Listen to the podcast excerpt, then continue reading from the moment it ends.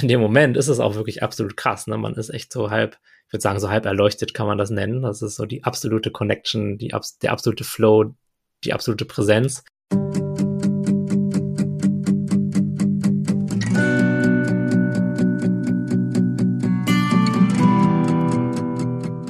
Herzlich willkommen zu Going Deep. Gespräche, die inspirieren. Mit Selbstbewusstseinscoach Stefan Wiesler.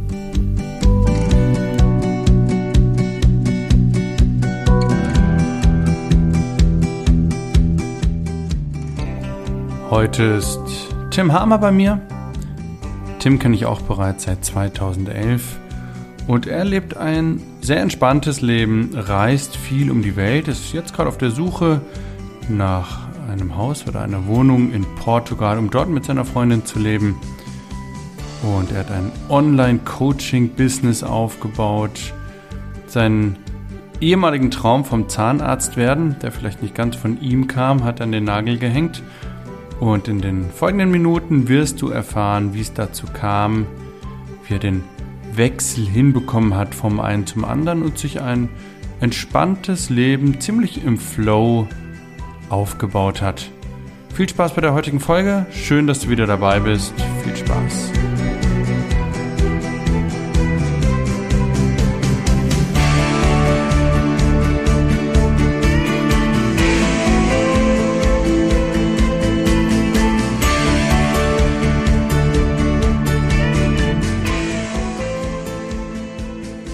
Schön, dass du da bist, Tim. Freut mich.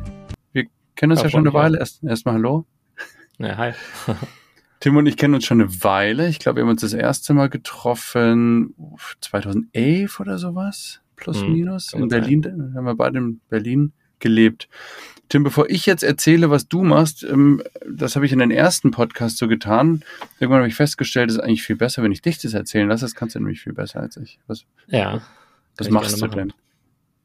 Also im Moment beschäftige ich mich viel mit den Themen Bewusstsein, Achtsamkeit, alte emotionale Muster auflösen, arbeite da auch viel eins zu eins mit Klienten zusammen, ja, indem mhm. ich denen eben helfe, auf eigentlich fast schon jeder Ebene, so mit ihren Gefühlen umzugehen, mit ihren offensichtlich oft auch negativen Gedanken umzugehen und so ein bisschen mehr Leichtigkeit und Freiheit in ihr Leben zu holen dadurch.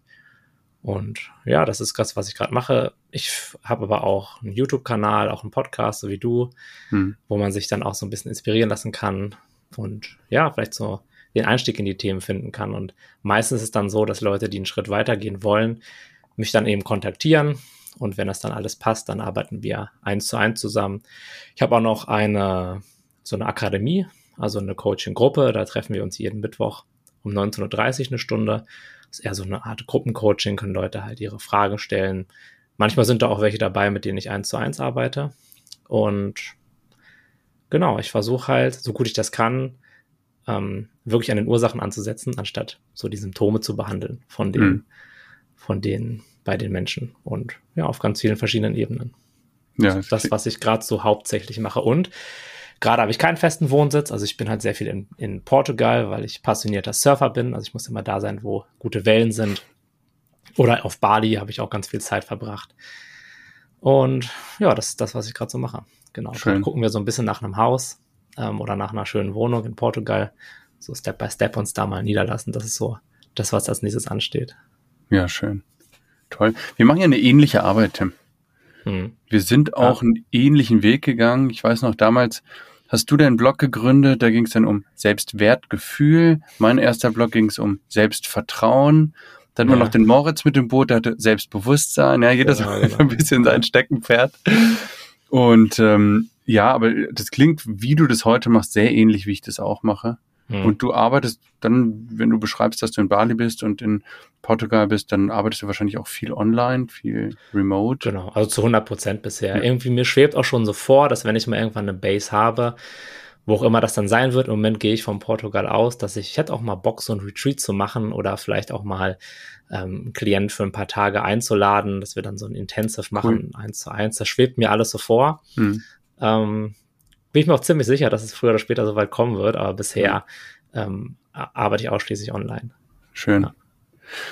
Ja, das sieht auch sehr toll aus, was du da alles aufgebaut hast. Also ich habe das ja über die Jahre auch mitbekommen und mhm. hatte alles Hand und Fuß. Ja. Gehen wir mal an den Anfang, Tim. Wo, wo, hast du angefangen? Also bist du, hast du Schule gemacht und dann gesagt, so, jetzt werde ich Coach oder wie, wie, wie war dein Werdegang? Nö, also ich habe Abi gemacht ja. und ähm, dann war eigentlich der Plan, dass ich Zahnarzt werde, weil hat man ganz gutes Einkommen, zumindest damals noch, war das glaube ich noch ganz okay, hat gesellschaftliches Ansehen, ist dann Doktor und ja, kann sich so, denke ich mal, alles leisten, was man sich leisten möchte oder zumindest fast alles. Das war so, das war so der Plan. Mhm. War das, und, war das ähm, dein, dein Plan? Oder? Ja, also es hat sich wirklich eine Zeit lang danach angefühlt, als wenn es mhm. halt meins wäre. Aber ich glaube, letztendlich wurde ich da auch so ein bisschen hinge, auf eine sanfte Art und Weise, muss man sagen, aber auch so ein bisschen hingeführt, ja. Mhm. Also äh, von, von meinen Eltern und vielleicht auch so ein bisschen von anderen Leuten aus dem Umfeld. Wir hatten auch so ein paar Zahnärzte im Umfeld, die haben das natürlich alles gefeiert, aber ich glaube, ich weiß gar nicht, ob ich selber auf die Idee gekommen bin oder ob das irgendwann mal so aufgekommen ist. Aber ich fand es eine lange Zeit echt wirklich inspirierend und habe auch ein Praktikum gemacht, das fand ich auch ganz cool. Hm. Aber so wirklich krass dafür gebrannt habe ich ja eigentlich nicht. Ich habe das eher so gemacht, weil, okay, dann mache ich das und dann bekomme ich davon XYZ. Also das, was ja. ich gerade schon so ein bisschen aufgeführt habe. Sicherheit und Geld und Ansehen. Ne? Genau, Anerkennung. Ja, ich meine, ja. da ist man in Deutschland jemand, ne, mit Doktor und so weiter. ähm, ja, gut, da war ich 19. Das ist, ist dann was bei vielen Menschen, glaube ich, so in dem Alter auf, auf verschiedenen Ebenen. Ja, und dann ähm, habe ich auch nach dem, äh, nach dem Abi gleich eine Ausbildung gemacht zum Zahntechniker ja, mein Abi war ganz knapp zu schlecht.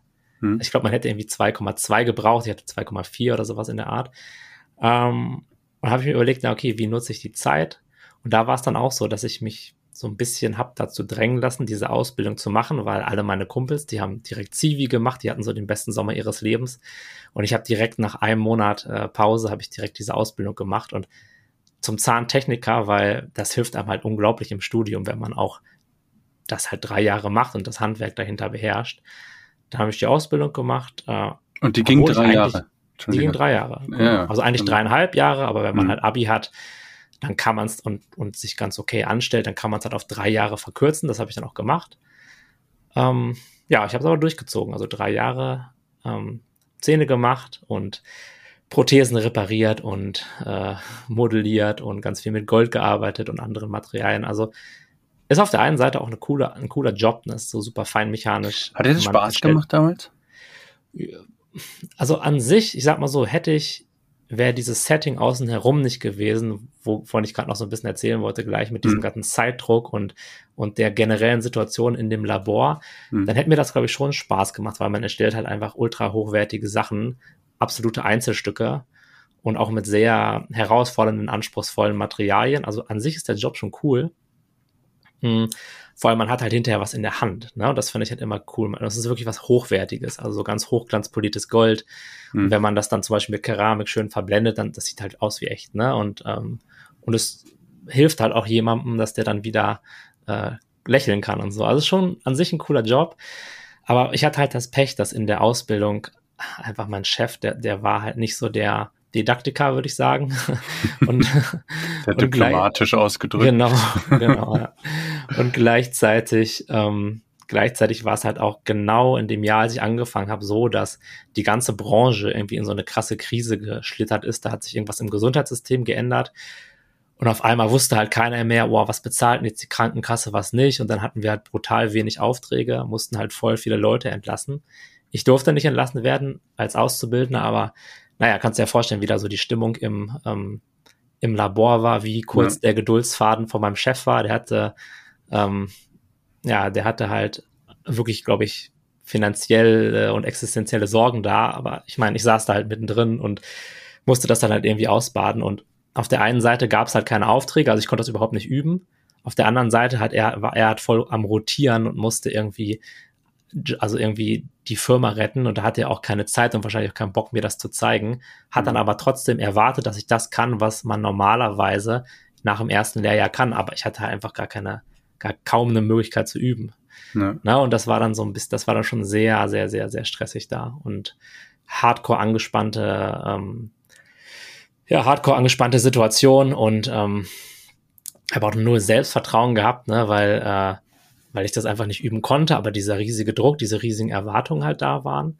ja, und ich hatte damals halt überhaupt gar keine irgendwie Tools auf jetzt einer emotionalen oder psychischen Ebene damit umzugehen. Ich habe mich einfach nur mega schlecht gefühlt, habe brutale Angst gehabt, da zu scheitern und alles hm. oder Fehler zu machen, ne? Äh, weil ich genau wusste, und das ist halt auch so die Sache bei der Arbeit, dadurch, dass es so fein mechanisch ist, ja, wenn du da einmal falsch, äh, falsch schleifst, dann ist das Ding halt zu kurz und dann sind, kann man es meistens nicht mehr richtig reparieren. Und dann kann es halt sein, dass irgendwie zehn Stunden Arbeit und ganz guter Materialwert irgendwie nicht so richtig brauchbar sind. Ne? Also da ist, die Stakes sind da schon ganz schön hoch bei der Sache und, mhm. und gleichzeitig, wenn man dann eben nicht innerlich ruhig ist und sich darauf fokussieren kann, immer Angst hat, dass, dass man jetzt irgendwie den Rand oder was auch immer zu kurz schleift von der Krone, ja, dann, äh, also ich war da halt übelst gestresst, ne? Ja. So, das war richtig krass, ja. Und du, aber die war klar so vom, von deiner ganzen Einstellung her, das musst du jetzt durchziehen. Das ist jetzt genau, die Ausbildung, genau. die mache ich jetzt, das, das stehe ich jetzt noch durch zwei Jahre ja, so und dann habe ich es geschafft. Ja. irgendwie so eine Einstellung, vermute ich mal. Genau, und, genau. Und, und ähm, wir haben auch mal drüber nachgedacht, ob ich wechseln sollte, das Labor wechseln, weil, naja, es, am Job an sich lag es eigentlich nicht. Ne? Ich habe das dann auch nochmal dahinterher, nochmal nach dem Zivi dann in Berlin, habe ich es nochmal ein Jahr gemacht. Und da hat es halt übelst Bock gemacht, weil da hatte ich halt einen Chef, der hat mich irgendwie machen lassen und hat das Vertrauen in mich. Wir hatten mehr Arbeit, ich konnte es halt krass üben, habe in dem Jahr zehnmal so viel gelernt wie in den drei Jahren Ausbildung. Mhm. Und da war es halt voll nice. Da war ich richtig im Flow und es hat richtig Freude gemacht. Darf ich mal kurz halt zwischenfragen? Entschuldige. Ja. Du hast also drei Jahre Ausbildung gemacht bei deinen Eltern in, in, in der genau. Nähe, in der Gegend, hast dann Zivi gemacht und dann bist du nach Berlin gegangen. Nee, also ähm, ich der Plan war, dass ich gar kein CV machen muss, weil ich mhm. dachte, das wird halt abgeschafft, aber ich war ein paar Jahre zu früh. Also irgendwann haben sie es ja abgeschafft, aber es hat nicht geklappt, der Plan. Ähm, und dann habe ich halt, als die Ausbildung fertig war, ich musste denen jedes Jahr einen Brief schicken, hey, ich bin noch in der Ausbildung, ich kann noch nicht antreten. Ne? Und dann war ich aber durch mit der Ausbildung, da haben die gesagt, okay, jetzt musst du anfangen. Äh, und da habe ich gesagt, oder habe ich mir selbst gesagt, naja, also da muss ich doch jetzt nicht noch ein Jahr oder zehn Monate hier in Hildesheim abhängen. Da kann ich doch auch nach Berlin gehen, um das zu machen. Hm. Und dann habe ich mir halt einen Platz in Berlin gesucht ähm, für diese Ausbildung. Äh, nicht diese Ausbildung, sondern für den Zivi. Und habe dann da zehn Monate Zivi gemacht im Altenheim. Und das war richtig cool. Ne? Da hast du um halb, halb drei frei und das war so richtig ja. Freedom. Warum Berlin? Was hat dich gereizt daran damals? Also ich war vorher, ein halbes Jahr vorher, war ich im Mai in Berlin oder ein Jahr mhm. vorher war das also. Also noch während meiner Ausbildung war ich im Mai in Berlin und da ist ein Kumpel gerade frisch hingezogen. Ja, und das war halt so ein, so ein Sommertag im Mai, alle waren draußen, Straßenmusik und wir hatten einfach so ein mega cooles Wochenende und da dachte ich mir so, boah, ja, wenn Berlin immer so ist, dann ist das voll cool, da will ich auch, auch hin. Und ich jeder, relativ spannend. Jeder, der in Berlin gelebt hat, weiß, Berlin ist nicht immer so. Genau, genau, genau. Das war ein krasser Zufall eigentlich. Ja. Um, ja, war ein mega cooles Wochenende, richtig nices Wetter, in, interessante Leute kennengelernt und so. Und dachte ich mir so relativ spontan, hey, das kannst du eigentlich mal machen. Und dann habe ich halt da mein Zivi gemacht und das war mhm. dann auch echt, das war eine coole Zeit, so der Zivi, richtig Spaß gemacht. Ja. Und dann hast du noch ein Jahr nochmal in der Zahntechniker Firma genau. gearbeitet? Genau, genau, weil, weil ich halt ähm, damals immer noch Zahnarzt werden wollte. Und nach der Ausbildung hatte ich halt irgendwie sechs Wartesemester, aber ich brauchte ich brauchte, glaube ich, acht oder neun oder sowas. Ja. Ne? Ja. Also war, ist ja, glaube ich, heute immer noch so oder noch länger, keine Ahnung. Ne? Ähm, naja, und dann habe ich halt mit der, mit dem, ähm, mit dem Zivi noch zwei gemacht und dann hat es aber immer noch nicht gereicht. Und dann habe ich halt noch zwei, also ein Jahr oder zwei Semester als Zahntechniker gearbeitet, ähm, um das halt voll zu kriegen. Ja, und dann hätte ich anfangen können, da hatte ich aber keinen Bock mehr. dann habe ich so, dann habe ich so während des Zivis und auch während der der, ähm, ja, dem, dem Job in Berlin beim Zahntechniker so gemerkt, so, ey, ähm, so geil ist das eigentlich gar nicht. Irgendwie hat es da schon so angefangen zu rattern. Ja. Ähm, und dann habe ich halt auch die, ähm, die ähm, alten Menschen im Altenheim öfters mal zum Zahnarzt gebracht. Mit dem habe ich auch so ein bisschen geschnackt und er meinte auch so, ja, ist schon ein mega cooler Job, wenn es einem Spaß macht. Mhm. Ähm, aber dass man da ist es irgendwie so fünf Jahre und dann sozusagen Frühruhestand oder so, so ist das auch nicht mehr, meinte er. Es ist auch schon äh, ja, vor allem wenn man halt kein Startkapital hat und eine eigene Praxis aufmachen möchte, dann ist das halt voll auch ein hartes Spiel irgendwie. Ne? Das heißt, du hast ja. dann aus der Praxis einfach mal was erfahren. Vorher war es ja nur genau. das Handwerk in Anführungszeichen, genau, mit, ja. den, mit den äh, plastischen Zähnen zu arbeiten. Genau. Aber du hast, du warst nie in der Praxis drin und hast es gesehen, wie läuft's da eigentlich ab? Selten. Also ich habe ein Praktikum gemacht und klar, ab und zu arbeitest du auch mit einem Zahn, äh, Zahnarzt zusammen, wählst mhm. irgendwie eine Farbe aus, aber eher weniger als, als Auszubildender. Ja. Na, und ähm, ja, das war dann so, dass ich halt dachte, hey, weil als Zahntechniker ist es, also zumindest was damals so ein bisschen so, die Zahnärzte sind so ein bisschen die Chefs, ne? Weil man arbeitet denen ja zu ja. und die haben auch so ein bisschen die, das Sagen oder so die Deutungshoheit. Also wenn irgendwas schief läuft, ist es halt immer der Zahntechniker, nicht der Zahnarzt, der hat immer alles richtig gemacht. Mhm. Ja, und ähm, da dachte ich so, hey cool, wenn ich da irgendwann mal bin, das ist dann bestimmt ganz anders und richtig nice. Mhm. Ähm, ja, aber dann habe ich auch mal mit ein paar von den Jungs gesprochen, die meinen so, ja, pff, geht so, ne? ja. ja, schön. Und dann hast du gesagt, du machst du was anderes. Genau, dann, das, das war so die Zeit, also während des Zivis habe ich so ein bisschen angefangen, mich so mit Persönlichkeitsentwicklung zu beschäftigen, so ganz am, ganz am Rande eigentlich nur, gar nicht so super intensiv. So Anthony Robbins gelesen und sowas halt. So, Was war da der, halt so anfängt, da, da, ne? da frage ich gerne mal nach. Entschuldige, wenn ich ihm unterbreche, aber das, das ja, sind so die spannenden Momente. Wo, wo hat's da an, wie hat das angefangen? Was war der erste Impuls? Kannst du dich daran erinnern? Ja, wie ja. kam es dazu? Also ich habe ich habe ja eine ganz lange Zeit richtig viel so Counter-Strike gespielt und mhm. einfach gezockt, ne? Und da habe ich irgendwann mal in so einem Forum, ähm, also in einem Counter-Strike-Forum, haben die sich so ein bisschen lustig gemacht über so ein Forum, wo es darum geht, so wie kann ich besser Frauen kennenlernen. Mhm. Ne? Also was man halt irgendwie Pickup nennen würde oder sowas in der Art. Und dann habe ich halt auch einfach mal raufgeklickt, habe ich kurz geguckt, kurz quer gelesen, dachte, so, okay, voll der Schwachsinn, habe wieder mhm. weggeklickt und dann war das eigentlich auch gegessen für mich. Aber irgendwie bin ich eine der, Stunde später. Der erste Samen war gesät. Genau, ich bin dann, ja. aber ich weiß auch gar nicht wie.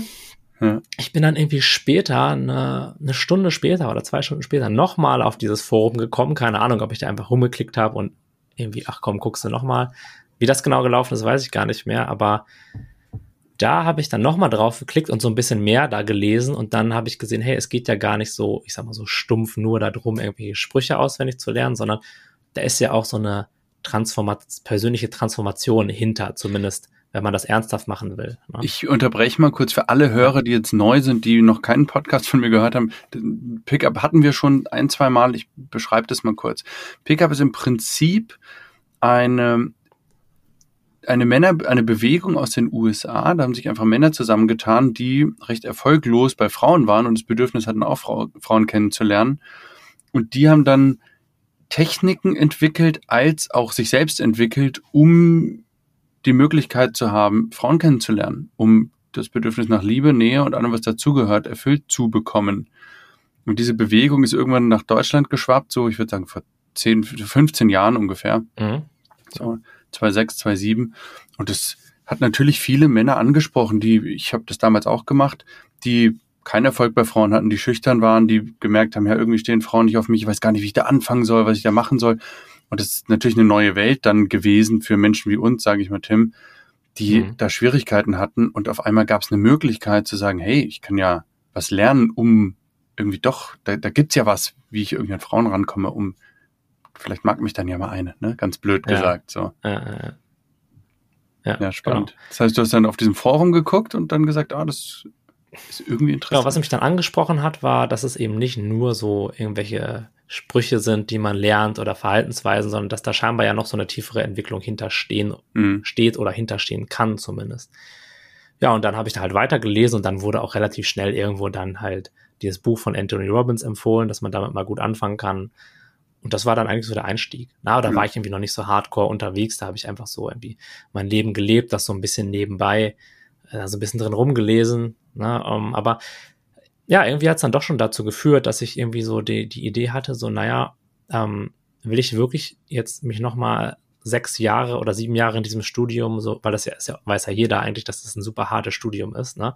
Das war mir natürlich auch total klar mit der, mit der Zahnmedizin und dann es sind immer mehr so Zweifel gekommen, so, ey, wenn, muss es, muss das denn wirklich sein? Oder habe ich auch wirklich Lust darauf, mich jetzt nochmal irgendwie die nächsten sechs, sieben Jahre so richtig krass zu quälen? Oder will ich lieber was machen, was irgendwie vielleicht ein bisschen lockerer ist, wo ich dann vielleicht auch als Studium und wo ich dann aber irgendwie jetzt fünf, sechs Jahre im Studium nochmal wirklich Zeit habe, mir meine Zeit frei einzuteilen, mir nicht so viel Sorgen um Geld machen muss, aber nochmal richtig den Fokus auf mich selbst legen kann. Hm.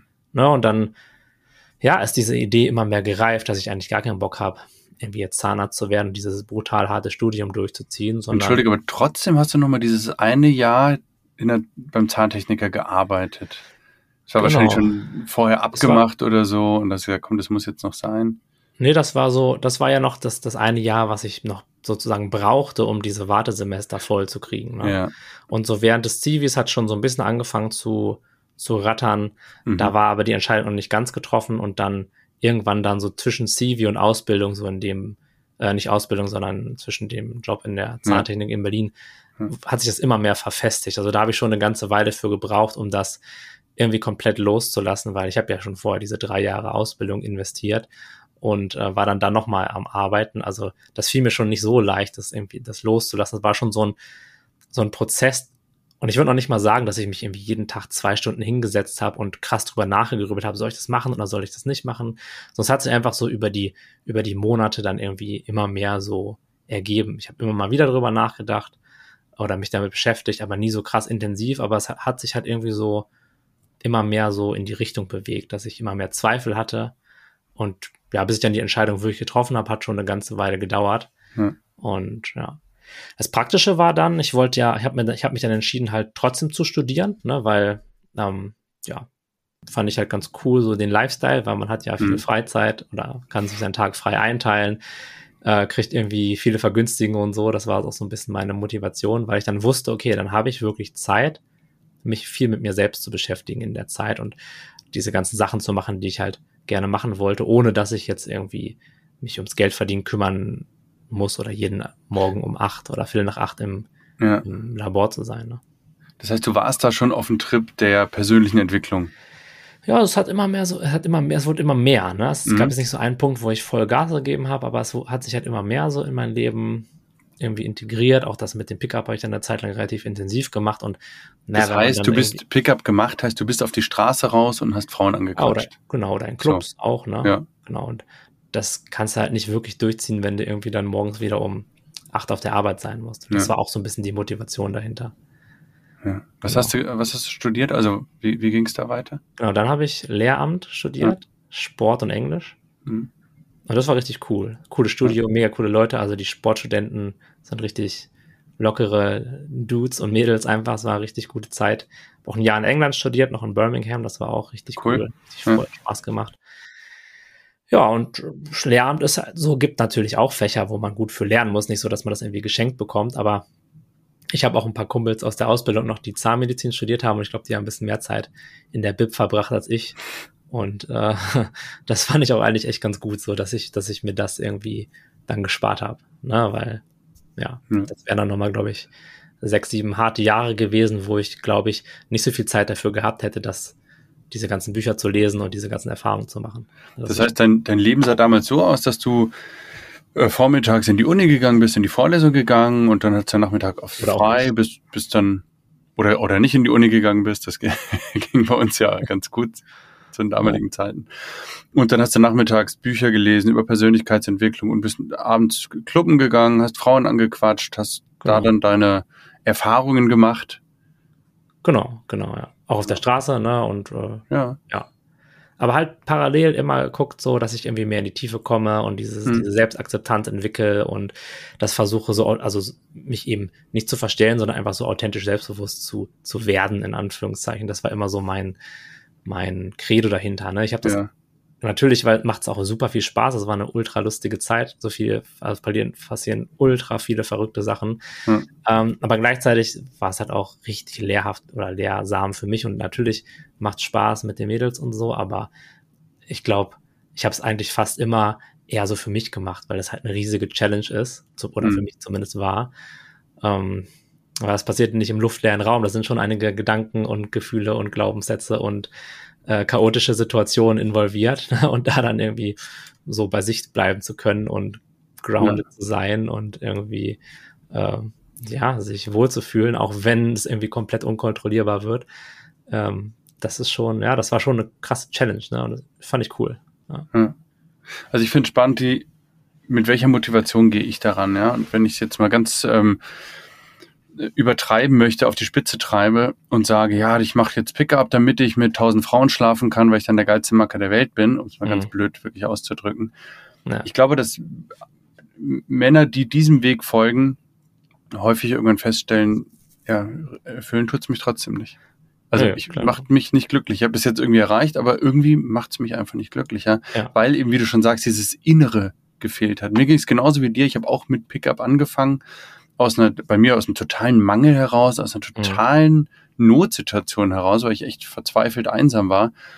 Und es gab Männer, die mir dann versucht haben, irgendwelche Techniken beizubringen, die dann erzählt, ey, du musst es so und so, musst du Frauen anquatschen, weil dann finden die dich voll attraktiv und dann machst du das und dann funktioniert das. Und ich war immer so, also mein, mein ganzes Inneres hat sich dagegen gesträubt. Ich habe das damals ja. noch gar nicht so wahrnehmen können, wie ich es ja. heute sehe.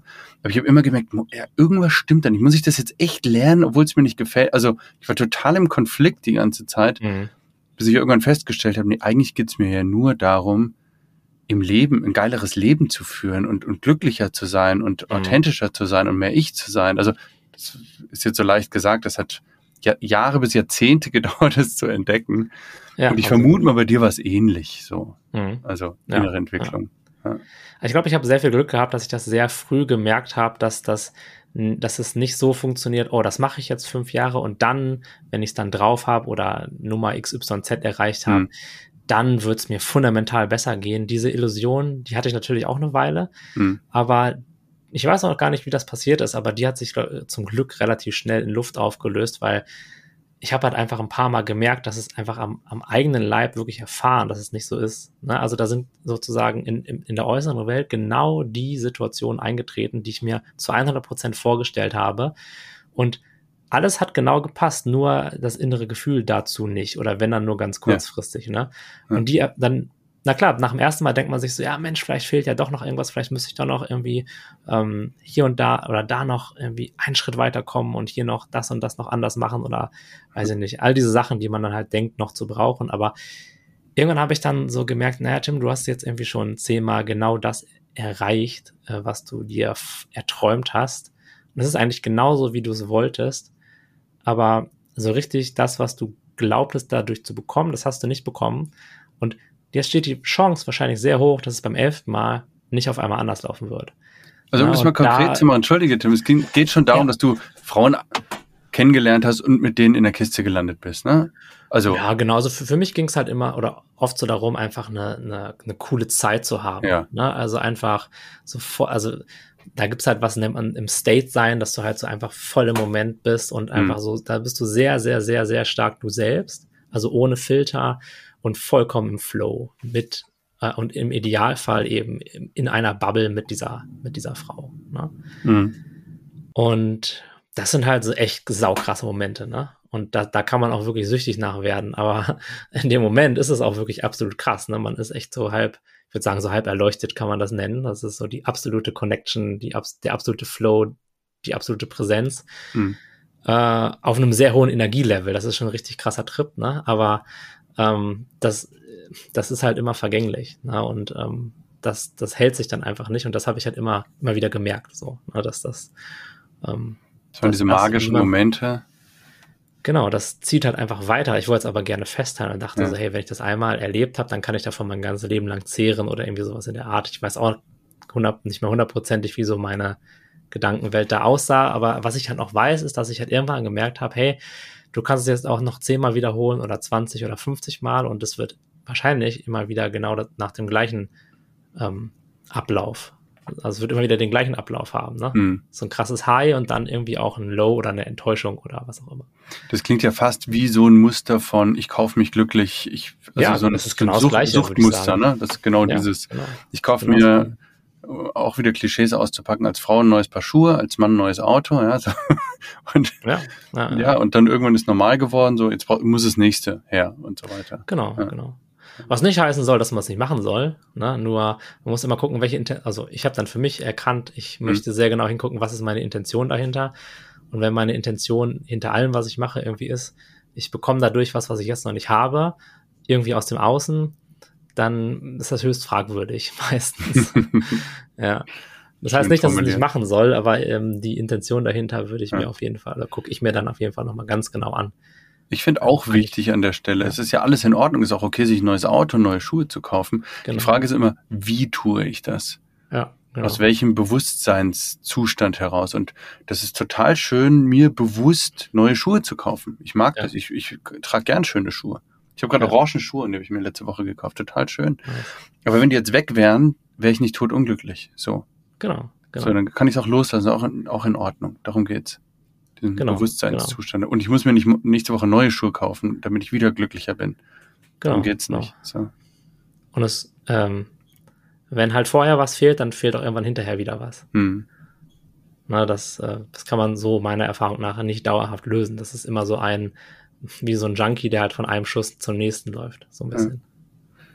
Spannend. Ja. Tim, wie ging es weiter? Du hast also Studium gehabt, dein Lotterleben mit äh, bisschen Studium, Weiterentwicklung, viele Bücher lesen, genau, genau. Frauen anquatschen, kennenlernen, ja, England, wieder zurück nach Berlin. Wie mhm. ging es weiter?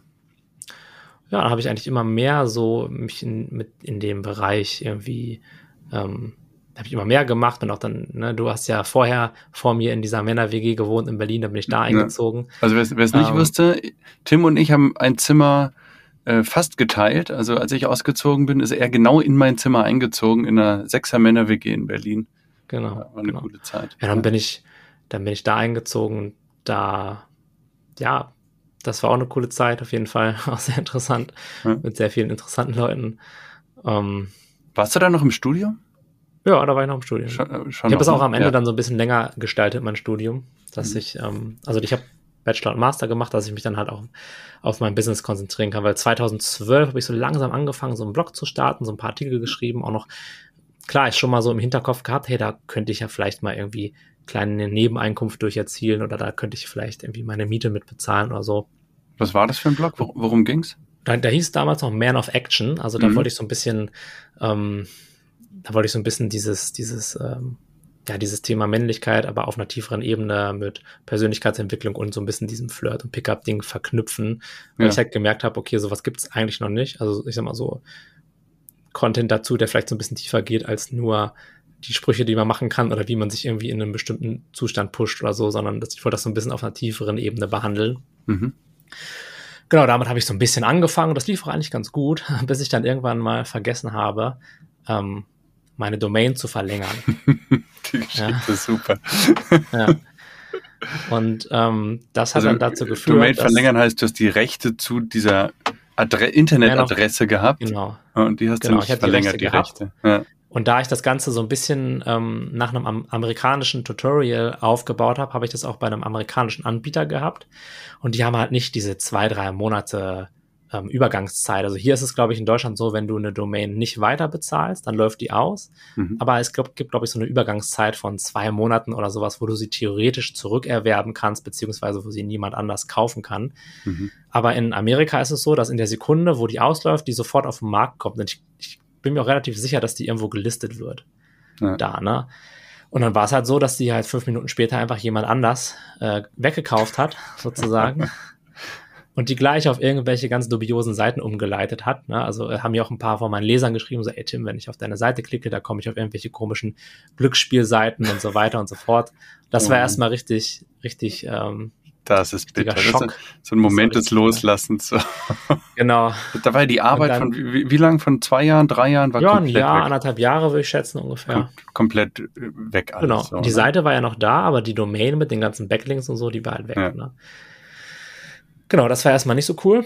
Ähm, Du warst noch im Studium, hast gesagt, du willst das als Nebeneinkommen aufbauen. Genau. Und so, und genau. dann war, Aber da hatte ich es auch noch gar nicht monetarisiert oder sowas. Da war es mhm. einfach nur Artikel und eine kleine E-Mail-Liste aufgebaut und da hatte ich schon so die ersten kleinen Spenden. Ich hatte so einen Spendenbutton auf der Seite, ja, da habe ich schon die ersten kleinen Spenden gekriegt und war halt so super motiviert, weil ich dachte, ja. oh geil, es gibt wirklich Leute, die schicken mir irgendwie fünf Euro oder zehn ja. Euro dafür, ähm, dass ich ihnen eben weitergeholfen habe. Das war so, das war schon so richtig motivierend. Naja, und dann war es halt so, dass auf der Seite auch noch die, wäre, hätte es die Möglichkeit gegeben, die Domain zurückzukaufen. Und dachte ich so, naja, okay, versuche ich es mal, ist halt nicht so cool, aber gut. Scheint mhm. deren Businessmodell zu sein. Vielleicht kriege ich es ja günstig zurück. Aber dann wollten die irgendwie 5000 Euro haben oder sowas. ich habe ich hab dann gesagt, okay, ich biete dir 50. dann hat er gesagt 4500 oder sowas. Und dann war die, dann war ja, die. Verhandlung äh, gegessen. Also so viel Geld hatte ich auch nie, also hätte ich mir nie im Leben leisten können damals. Ne? Und dann, ja, dann musste ich halt irgendwie was Neues. Wann ähm, war das, Tim? Entschuldige, dass wir mal so einen Zeitmarker haben? Ja, vielleicht so 2012 oder 13 würde ich schätzen, eins von beiden. Mhm. Genau. Weiß ich es gar nicht mehr so ganz genau. Genau, aber dann war es halt so, dass ich auch in der Zeit schon immer weniger mit diesem Frauenthema da zu tun hatte und immer mehr so zu, ich sag mal so, Standardpersönlichkeitsentwicklung übergegangen bin. Ne? Und dann äh, habe ich, habe ich einfach gesagt, komm, du machst einfach jetzt ein neues, eine neue Seite, ein neues Thema. Und ich habe da immer schon so mich auch viel mit dem Thema Selbstwertgefühl beschäftigt, weil das ist auch ganz essentiell, wenn es halt ums Thema Flirten geht. Ne? Wenn man da irgendwie denkt, ich bin nicht gut genug oder ich, mhm. die, sie ist, äh, sie ist zu gut für mich oder sowas, dann hast du halt verloren. Ich glaube, es ist bei den allermeisten Männern, die damit so ein paar Probleme haben, so der Kernglaubenssatz, der ihnen da halt eine ganze Menge Probleme macht. Deswegen war das auch immer mehr so der, der Kern meiner Arbeit oder womit ich mich viel beschäftigt habe. Und dann habe ich mir aber gedacht, so, naja, ich will das einfach an sich also nicht nur für, für Männer, die halt irgendwie in dem Feld eben Probleme haben und da Lust haben, sich weiterzuentwickeln, sondern ich will das generell einfach mehr, äh, also meinen Fokus mehr darauf legen. Habe ich eine neue Seite gemacht, du bist genug.de. Die gibt's auch bis heute noch. Mhm. Und, äh, Findet ihr in den ja, Show Notes, ja. Genau.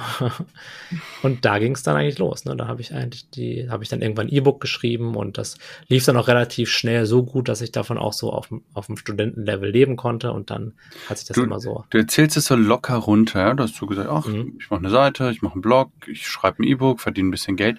War das so ja. locker damals oder hattest du auch Zweifel? Hast du hin und her überlegt? Mhm. Wie, wie war das für dich damals? Ja, auf jeden Fall, ne? Auf jeden Fall. Also vor allem die erste Seite zu launchen, mhm. das war schon nur ein bisschen tricky, weil es ist ja auch so ein Thema, naja, es ist, ist jetzt vielleicht auch nicht so super sozial kompatibel für alle, beziehungsweise wenn man sich dann nicht ein bisschen mit beschäftigt, dann wirkt das, kann das von außen auch schon so ein bisschen merkwürdig wirken. Ne? Ja, dann kommen wahrscheinlich also, so Muster wie, oh, was denken meine Eltern drüber, ne? So, genau, wenn, genau. Oder was denken meine Freunde und so, ja. sowas, ne? Definitiv, gerade bei so einem Thema. Bei dem, wenn ich jetzt eine Homepage habe, wo ich, wo ich Männern beibringe, selbstbewusster zu werden, um Frauen kennenzulernen. So. Genau, genau, genau. Hm. Und ähm, da habe ich dann auch wirklich am Anfang viel rumgeeiert und habe auch wirklich viel versucht, dass man irgendwie erstmal meinen Namen damit nicht so einfach in Verbindung bringen kann und so. Das war halt so ein bisschen sneaky noch alles. Hm. Natürlich nach einem Jahr oder sowas irgendwann dann trotzdem mal rausgekommen, ne? weil irgendwer hat dabei ich habe das dann auch manchmal in Facebook-Gruppen gepostet, die Artikel, und irgendwer von meinen Freunden hat das dann irgendwann mal irgendwo als Notification bekommen und dann, dann war die Katze aus dem Sack. Ne? Ja. War erstmal so, oh Gott, shit. Aber dann habe ich auch gemerkt, na okay, ich, ich lebe ja eigentlich immer noch. Ist gar nicht so wirklich passiert. Ich finde es sehr ja. spannend, Tim, entschuldige, wenn ich da wieder einhake, weil das ist ja, ich habe das oft in meinen Coachings, wenn ich Kunden habe, die haben ja häufig genau dieses Thema. Also wie lebe ich möglichst konform mit dem, wie ich groß geworden bin? Mhm. Und wie schaffe ich trotzdem mein eigenes Ding zu machen? Und der ja. Schlüssel ist ja häufig genau dieses, ja, dann darfst du halt häufig nicht mehr konform mit dem leben, wie du groß geworden bist, mhm. sondern du ja. musst dich genau das trauen, Dinge zu tun, die dein altes Umfeld, mit denen die vielleicht nichts anfangen können, wo die denken, mhm. hä, was macht denn jetzt? Was macht sie denn jetzt? Ja. Was wird das denn? Das sind ja genau die spannenden Sachen. Und es kommt ja auch immer hinterbei heraus, oder bei dir ist es so passiert und bei mir auch, so, ja, je mehr ich mein eigenes Ding mache und je obskurer es vielleicht für andere auch wird, desto erfolgreicher wird es auch in irgendeiner Form. Mhm. So, das ja. ist ja den eigenen Weg finden und sich zu trauen, anzuecken. Das hängt ja alles ja. zusammen. Auf Spannend, dass du das auch so durchgemacht hast. Ja, ja, dann kam, also ich denke mal, das, das ja. ist das, diese, dieser Glaubenssatz ja, was denken dann die, denn die Leute von mir? Das hält ja, das hält einen ja zum Beispiel auch davon ab, ähm, auf offener Straße ähm, zum Beispiel eine hübsche Frau anzusprechen, die an einem vorbeiläuft. Ja. Jetzt mal so, weil ähm, wenn das, wenn man mit der irgendwo gut, vielleicht ganz alleine irgendwo im abgeschlossenen Raum würden es manche immer noch nicht hinkriegen, aber dann ist die Chance auf jeden Fall schon größer, dass man halt irgendwann mal mhm. äh, sagt, na, auch hier oder sowas, ne? ähm, aber, aber wenn, ähm, wenn man das irgendwie in der U-Bahn macht oder auf der Straße, ich meine, also ich hatte da auch ständig so diese Gedanken, mhm. also wirklich so ganz intensive Gedanken, so, okay, wenn das jetzt jemand sieht, äh, vielleicht erzählt er das dann ja weiter und, und so weiter. Das ging dann, wurde dann so richtig so, das wurde, das hat dann auch gar nichts mehr mit der Realität zu tun gehabt, sondern mhm. das hat sich halt in so ganz abstruse Horrorgeschichten aus äh, und auch während ich so auf dem Weg dahin war, Hallo zu sagen, wurde es halt immer mehr, weil dieser mh, hm, dieser innere Beschützer, der will einen, einen, eigentlich da halten, wo man ist, weil da ist er eigentlich ganz sicher. Und ja. ähm, je, je gefährlicher es für ihn wird, desto eher, also je mehr man den Schritt in die Richtung macht, desto krasser werden auch oft die Stories mhm. im Kopf und auch die, die emotionale Reaktion darauf, weil er merkt so, oh, der meint es wirklich ernst oder sie meint es wirklich ernst. Jetzt muss ich mal den Regler so ein bisschen höher drehen, was Angst ja. angeht, was, was verrückte Geschichten im Kopf angeht. Ich bin auch beeindruckt, wie kreativ unsere Angst ist. Also was mir manchmal, also sowohl ich selbst als auch andere Menschen manchmal für einen Quatsch erzählen. So, und also das ist ja auch ein Schlüssel ja. un unserer Arbeit, dieses sich bewusst darüber zu werden, Moment, diese ganzen Gedanken, die da gerade da sind, die kommen aus einem Anteil von mir, der mich beschützen möchte, der Angst hat und sagt, alles ist besser, nur nicht das, was du da gerade vorhast. Mhm. Genau, genau. So, sehr spannend. Und dann, dann guckt man sich irgendwann um und merkt so, ey, den Leuten ist es, die sind so mit sich selbst beschäftigt, das ist denen vollkommen egal, was ich hier mache. Und ich habe auch teilweise so ganz extreme Sachen gemacht, mich irgendwo auf dem, auf dem Boden gelegt äh, und hm. Äh, in der Fußgängerzone oder so, fünf Minuten und das interessiert da keine Sau. Ne? Hm. Die gucken halt, hey, lebt der noch? Ja, wenn die Augen aufhast, dann passt das. Und dann haben, gehen die halt ihr Leben weiter. Ich meine, jeder ist ja in, ist, ist ja nicht so, dass irgendwie alle darauf warten, mich jetzt zu bewerten, sondern die haben ja ihren eigenen Film. Die denken vielleicht so, oh, was denkt denn der jetzt auf dem, der da auf dem Boden liegt über mich, weil ich helfe mir jetzt ja gar nicht oder sowas. Ja. Also die haben ja genau die gleichen Filme, ne? Also das, aber das findet man halt erst heraus, dass nicht alles, was einem der Verstand so erzählt, auch unbedingt stimmen muss. Ja, ich habe ja, auch in dieser Phase, muss ich auch kurz erzählen, weil ich genauso einen Quatsch gemacht habe. Und bei ja. mir ging es auch ganz viel darum, diese, bei mir war die sehr stark, diese Angst, was denken andere über mich. Ich muss konform, ja. konform funktionieren. Was die Nachbarn denken, ist enorm wichtig. So bin ich groß geworden. Mhm. Und ich habe auch, dann bin ich in Gucci-Laden in Düsseldorf reingelaufen und habe Pizza und zwei Burger bestellt und solche Geschichten. Also, mhm. ja, also ja. weißt du, da macht mir erstmal ein Türsteher die Tür auf und ich laufe da rein. So, oh, das war so mein, mein ja, ne? Schweißausbrüche, Gedanken, so, das geht nicht. Und ich meine, die haben dann auch nur dumm geguckt, ja, und mehr nicht. Dann bin ich wieder rausgegangen. So what? Und ja, ja. darum geht's ja dann irgendwie zu spüren, hey, es passiert überhaupt gar nichts. Diese ganzen mhm. Geschichten haben überhaupt keine Berechtigung. Und es macht dann also, enorm frei, wenn man sich einfach dann Dinge traut zu ja, tun ja. im Leben. So, wenn man Bock drauf ja. hat. Man macht halt so die Erfahrung, dass einem, dass so gut wie nie was passiert. Ja. Na, aber gleichzeitig bin ich auch heute so, also in meinen Coachings, dass ich jetzt nicht mehr direkt den Leuten rate, hey, stell dich einfach deinen Ängsten, hm. weil mh, hm, ich habe halt da die Erfahrung gemacht, auch bei mir selbst und auch in den Coachings, dass es so ist, dass wenn sie sich ihren wirklichen Ängsten stellen, also wenn ich, wenn jetzt jemand, ja, irgendwo anfängt, eine Rede zu halten in der Öffentlichkeit, dann ist das dann meistens so überwältigend, was da hochkommt, dass dann wieder diese alten Notfallprogramme, diese Unterdrückungsprogramme für die Emotionen anspringen und dass dann eben kein gesunder Umgang damit stattfindet, ne? sondern dass die dann irgendwie innerlich mit, wie sie es halt immer gemacht haben, mhm. äh, gegen die Angst zum Beispiel ankämpfen, sie halt unten halten, sie unterdrücken, um irgendwie jetzt aus der Situation rauszukommen. Ne, und da fehlt dann, also wenn man das einfach so aus der Kalten heraus macht, kann man mal machen, ne? also um das einfach mal zu erfahren. Ja. Ich glaube, als dauerhafte Methode, also halte ich das persönlich im Moment oder gerade jetzt, wo ich gerade stehe, nicht mehr für sehr sinnvoll, weil man braucht auch einfach währenddessen einen gesunden und bewussten Umgang mit dem, was da passiert. Und in dem Moment, wo das dann darüber also so intensiv wird, dass die Person es dann emotional nicht mehr bewusst handeln kann, bringt das meiner Erfahrung nach gar nicht so viel. Ne? Sondern heute würde ich das eher so machen, dass ich mich schon den Situationen stelle, hm. aber eben so ein bisschen behutsamer und Schritt für Schritt und parallel eben auch an der Fähigkeit arbeite, wirklich präsent zu bleiben bei dem, was da gerade passiert, weil bei mir war es so, wenn ich halt so wirklich krasse Sachen gemacht habe, es ging eigentlich nur innerlich einfach eigentlich nur noch so ums Überleben. Ne, da, da hat keine bewusste Auseinandersetzung mit der emotionalen Energie stattgefunden und kein bewusstes Beobachten von dem, was da passiert, sondern ich war einfach nur so, ja. so voll im, voll im äh, irgendwie im Überlebensmodus. Ja. Ne, und ich glaube, klar kann man mal machen, um das mal zu sehen, wie das ist. Das bringt einen ja auch nicht um, aber wenn man dauerhaft mit solchen Ängsten auf einer tieferen Ebene umgehen will, dann glaube ich, sollte, also bin ich zumindest im Moment der Auffassung, dass man das behutsamer machen sollte ja. und erstmal so eine gewisse Grundkompetenz im Umgang mit Gefühlen äh, aufbauen sollte, bevor es dann so in die ja. intensiven Spikes geht. Da bin ich ganz bei dir. Hinzu kommt, finde ich, ich habe damals, als ich in meiner Angstüberwältigungsphase war, habe ich unfassbar viel Zeugs gemacht, was auch Quatsch war im Nachhinein. Also nur um mich Ängsten zu stellen. Und es war viel Kampf, genau. viel Krampf, ganz anstrengend genau. und oft auch nicht zielgerichtet. Genau. Und ich finde es auch wichtig, Ängste zielgerichtet anzugehen. Das um Beispiel zu nennen, wenn ich einen Job habe, der mir gar keinen Spaß macht und ich erzähle mir drei Jahre lang, dass der Job doof ist und dann ich eigentlich wechseln müsste und dann kommen die ganzen Angstausreden, die sagen, nee, mhm. du kannst nicht wechseln, weil, da, da, da, da, dann da mal hinzugehen, bewusst damit das anzugucken und zu sagen, okay, wenn ich ganz ehrlich zu mir bin, will ich eigentlich ein anderes Leben führen und dafür muss ich jetzt etwas tun.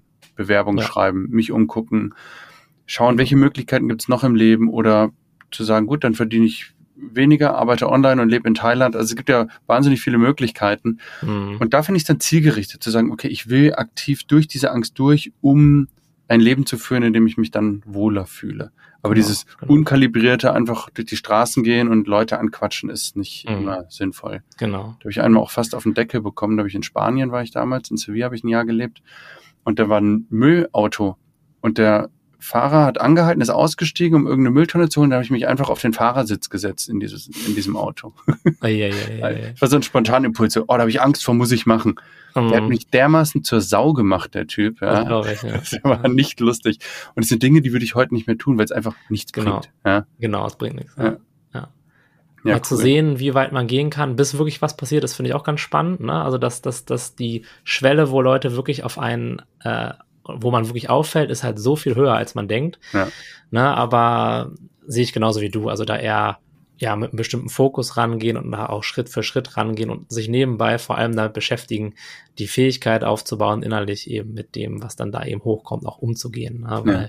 sonst, ähm, wenn das dann nicht auf einer tieferen Ebene dadurch eben aufgelöst wird, naja, dann vielleicht ändert man dann sogar seinen Job aber wenn man da die Ursachen, dass es einem dann nicht gefällt, nicht irgendwie auch mit bearbeitet, dann ist die Chance zumindest hoch, dass man in einer ähnlichen Situation früher oder später wieder landet. Ne? Dass, dass es vielleicht eine andere Umgebung ist, aber dass dann die gleichen Muster da auch wieder an, ablaufen. Ne? Weil ja. man hat sich ja noch nicht wirklich in der Tiefe damit beschäftigt. Und das ist halt bei der, bei der ganzen Frauensache halt auch so. Also wenn jemand da halt Angst hat, ähm, Hallo zu sagen zu jemandem, den er irgendwie attraktiv findet, ähm, dann kann er das auch in fünf Jahren noch haben, wenn er nicht die Ursachen davon, ja. ich sag mal so, bearbeitet. Ne? Ja, kann er tausend Frauen das, ansprechen, aber wenn es in der Tiefe genau, nicht bearbeitet genau. ist, dann ändert sich genau. auch nicht. Ja. Wenn er es immer nur durch Willenskraft macht, ohne das irgendwie zu reflektieren und dabei präsent zu sein, dann ja, hat er, dann, dann erlernt er vielleicht sogar die Fähigkeit, das zu machen und auch die Fähigkeit, ähm, sich über diese Angst hinwegzusetzen. Aber die Angst an sich, ja, die wird halt immer weiter da sein. Ne? Mhm. Und wenn man sich dem aber wirklich bewusst stellt, dann kann man es auch so hinkriegen, dass die deutlich, deutlich, deutlich, deutlich geringer wird. Na, spannend. Ja. Tim, wie ging es denn bei dir weiter? Du hast dann den neuen Blog gegründet, du bist genug.de. Genau. Hast dann dann E-Book geschrieben, genau. Blogartikel geschrieben und studiert noch nebenbei. Und hast gesagt, genau, du hast das genau. Studium dann auch extra in die Länge gezogen, weil du Lust hattest, dieses Online-Business aufzubauen. Genau, genau. Also Wie? von dem ersten Geld, ja. was ich mit dem E-Book verdient habe, habe ich mir mit einem Kumpel erstmal ein so ein Campingvan gekauft. Da sind wir erstmal neun Wochen durch Europa gecruised, also irgendwie Nordeuropa, Osteuropa. Haben wir erstmal so eine riesige Tour gemacht. Das war halt richtig cool. Da habe ich so gemerkt, hey krass, äh, ich kann ja unterwegs sein, ich kann ja reisen und trotzdem irgendwie arbeiten und Geld verdienen mit meinem Laptop. Das fand ich richtig cool. Ja. Und das habe ich dann auch so, es war 2014 und das habe ich seitdem dann auch mehr und mehr und mehr gemacht. Also ich war dann meistens in den Wintern irgendwie ähm, in Asien irgendwo, also anfangs oft so in Thailand, in der Ecke, Sri Lanka war ich, äh, Kambodscha und so, habe dann da halt gelebt und gearbeitet. Ja. Dann hat es mich irgendwie immer mehr nach Bali gezogen, weil es halt so, ja, U-Boot, ne, ist ja auch so ein bisschen spirituell und äh, Yoga und all diese Sachen und ich, ja, bin halt irgendwie passionierter Surfer, deswegen ist Bali halt perfekt. Dann war ich immer und immer mehr mhm. auf Bali, Lombok und so, habe da halt, ja, gearbeitet, gute Zeit gehabt, Roller rumgecruised. Du warst noch in der Uni eingeschrieben, aber Genau, war dann einfach eigentlich das, ja. das Wintersemester eigentlich immer im Ausland dann verbracht und dann nur noch im Sommer in Berlin. War dir damals schon klar, dass du niemals Lehrer werden würdest? So? Ja, schon, irgendwann schon. Also, ja. ja. ich glaube so nach, also endgültig nach dem Ende des Bachelors war mhm. das, war das klar für mich. Aber dann habe ich den Master trotzdem noch gemacht. Erstmal, glaube ich, auch so ein bisschen zu, zur Liebe für meine Eltern, ja, weil ja. ich glaube, die, die hatte schon sehr beruhigt, dass ich da noch irgendwie was Vernünftiges mache. Ja. Ja, und es war, es war für mich aber auch wirklich, ähm, es war auch keine Qual oder irgendwie sowas, dass ich es das nicht gerne gemacht hätte, weil ich gehe halt in die Uni, habe halt, hab da halt ein bisschen Sport gemacht. Das war cool, sind super coole Leute gewesen in dem Studium. Mhm. Äh, ja, im Sommersemester sitzt er dann halt irgendwie vor der äh, Mensa rum und äh, ja, hast halt eine gute Zeit, ne, machst ein bisschen Sport oder ja. auch ein bisschen mehr Sport. Wir haben wirklich viel Sport gemacht. Äh, ja, das war eine gute Zeit auf jeden Fall. Ja. Deswegen habe ich jetzt, hat es sich für mich auch nicht so angefühlt, als wenn das irgendwie jetzt verschwendet gewesen wäre. Aber ich wusste schon dann auch schon während des Masters, ja, okay, Lehrer wirst du nicht. Und ich habe da auch ein paar Praktika gemacht. Äh, das ist auch alles okay so. Ich könnte das auch machen, aber naja, ich kann es mir jetzt zum Glück aussuchen. Deswegen äh, habe mich jetzt dazu entschieden, das nicht zu machen, sondern ja. das zu machen, was ich jetzt mache. Es hat gut funktioniert. Du bist da um die Welt gereist und hast einfach übers Internet durch deine Online-Produkte Geld verdient. Hast du irgendwann dann auch Coachings genau. angeboten, ne? Genau, genau. Das ist natürlich dazu. ein bisschen schwer mit der Zeitverschiebung ja. nach Indonesien. Das ist halt sieben Stunden oder sechs Stunden früher. Hm. Oder später, besser gesagt. Ne? Ja. Und äh, deswegen habe ich da noch gar nicht so viel eins zu eins gemacht, eher so digitale Sachen. Und jetzt gehe ich immer, wo ich jetzt mehr in Europa wieder bin, mache ich immer mehr so eins zu eins Coachings oder auch Gruppencoachings. Ja. Sehr cool. Ja. Das heißt, dein was haben deine Eltern gesagt, als du gesagt hast, so Studium, ich bin übrigens kein Lehrer, also ich habe es jetzt abgeschlossen, ja, aber, äh, aber ich werde kein Lehrer. Was, wie haben die ja. reagiert? Das war dann ganz okay eigentlich, weil, ja. weil die haben ja auch schon gesehen, dass durch das andere, da kommt ein gutes Einkommen rein. Ich habe denen das auch mal ganz genau erklärt, wie das funktioniert. Ich meine, mhm. für die Generation ist ja das Internet schon so ein bisschen eine Blackbox. Ja. Das geht mittlerweile einigermaßen, aber wie da Geld rauskommen soll, das ist, ist glaube ich, in der Generation noch nicht ganz so allgemein wissen. Und dann habe ich denen das aber mal ganz genau erklärt, wie das halt funktioniert und denen das auch alles gezeigt, äh, das ganze System dahinter und so. Und dann, ja, mit mehr Wissenschaft dann auch so ein bisschen mehr Sicherheit und dann haben die das, haben die das ganz gut äh, verkraftet mittlerweile, glaube ich. Ja, cool. Und jetzt sagst du jetzt, bist, du hast keinen festen Wohnsitz aktuell, wenn ich es richtig sehe? Nö, genau, genau. Wir wollen jetzt nach, nach, nach Portugal ja. länger, also mittelfristig jetzt. Wer ist, wer, ist denn, wer ist denn wir? Ah, ich und meine Freundin. Ah, ja. Ja, schön. Genau. Das heißt, du bist in einer festen Beziehung und jetzt genau. schaut euch um. Sie hat auch die Möglichkeit, frei zu arbeiten. Genau. So. Sie macht eigentlich was ganz ähnliches wie ich. Ja, okay. Ja. Schön. Ja. Sehr cool, Tim. Tim, wenn Leute dich finden wollen würden, würden sagen, sie hätten Interesse, mal zu schauen, was du da aufgebaut hast und was du da mhm. anbietest. Mhm. Wo müssen sie da hin? Du bist genug.de oder timhamer.de. Ja. Eins von beiden. Schön. Ich schreibe das natürlich auch äh, unter den Podcast, da kannst du mhm. nochmal anschauen. Gibt es noch irgendwas, was du den Hörern mitgeben möchtest? Ja, eigentlich haben wir ja schon eine ganze Menge besprochen. Ja. Also zum, zum Abschluss. Ich meine, was mir immer sehr geholfen hat, ist, dass ich glaube, da gibt es irgendwie da gibt es irgendwie keinen Grund, sich dabei, wenn du jetzt auch auf diesem Weg sein solltest, da gibt es keinen Grund, irgendwie so FOMO zu haben, ja, sich zu hetzen, irgendwie zu denken, ich muss das jetzt alles ganz schnell durchziehen, sondern meiner Erfahrung nach ist es halt so, man kann sich wirklich entspannen, ja, die richtigen Dinge kommen zur richtigen Zeit, die richtigen Lehrer kommen zur richtigen Zeit, die richtigen mhm. Ideen kommen zur richtigen Zeit. Wenn man sich so ein bisschen dafür öffnet und ich sag mal so innerlich weit und locker bleibt, dann kommt alles zur richtigen Zeit und diese Gedanken, dass das irgendwie schneller gehen müsste oder dass man irgendwie mehr machen müsste dafür, ja, ich, ich weiß nicht, ob man den unbedingt glauben muss. Ja, also man kann das wirklich sehr, man kann ein tiefes Wachstum und eine tiefe Transformation leben und gleichzeitig, ähm, ja, das Leben genießen und alles passiert, wie es passieren soll. Das ist, das merke ich halt immer mehr. Ja. Viel loslassen und geschehen lassen, statt zu erzwingen. Genau. Bin ich ganz bei dir. Genau. Schöne Abschlussworte, Tim. Ist immer mehr so der Eindruck, das Leben passiert durch mich, anstatt mhm. dass ich da irgendwie an den Reglern sitze und das alles äh, micromanagen muss. Ja. Ja, weil das, das erzeugt wirklich Stress. Ja. Sehr schön. Tim, ich danke dir für das spannende Gespräch. Und ich bin mir sicher, dass die Hörer auch äh, viel mitnehmen konnten. So, wie kann ich smooth nach und nach mein Ding machen und das Leben im Moment genießen, ohne das merkt man, das strahlst du auch aus, dieses Gelassenheit und eins nach dem anderen und dabei mhm. das Leben einfach genießen und im Fluss sein. Ganz genau, wunderbar. Genau. Vielen Dank, Tim. Ja, gerne. Macht's gut, liebe Hörer, und bis zum nächsten Mal. Ciao, ciao.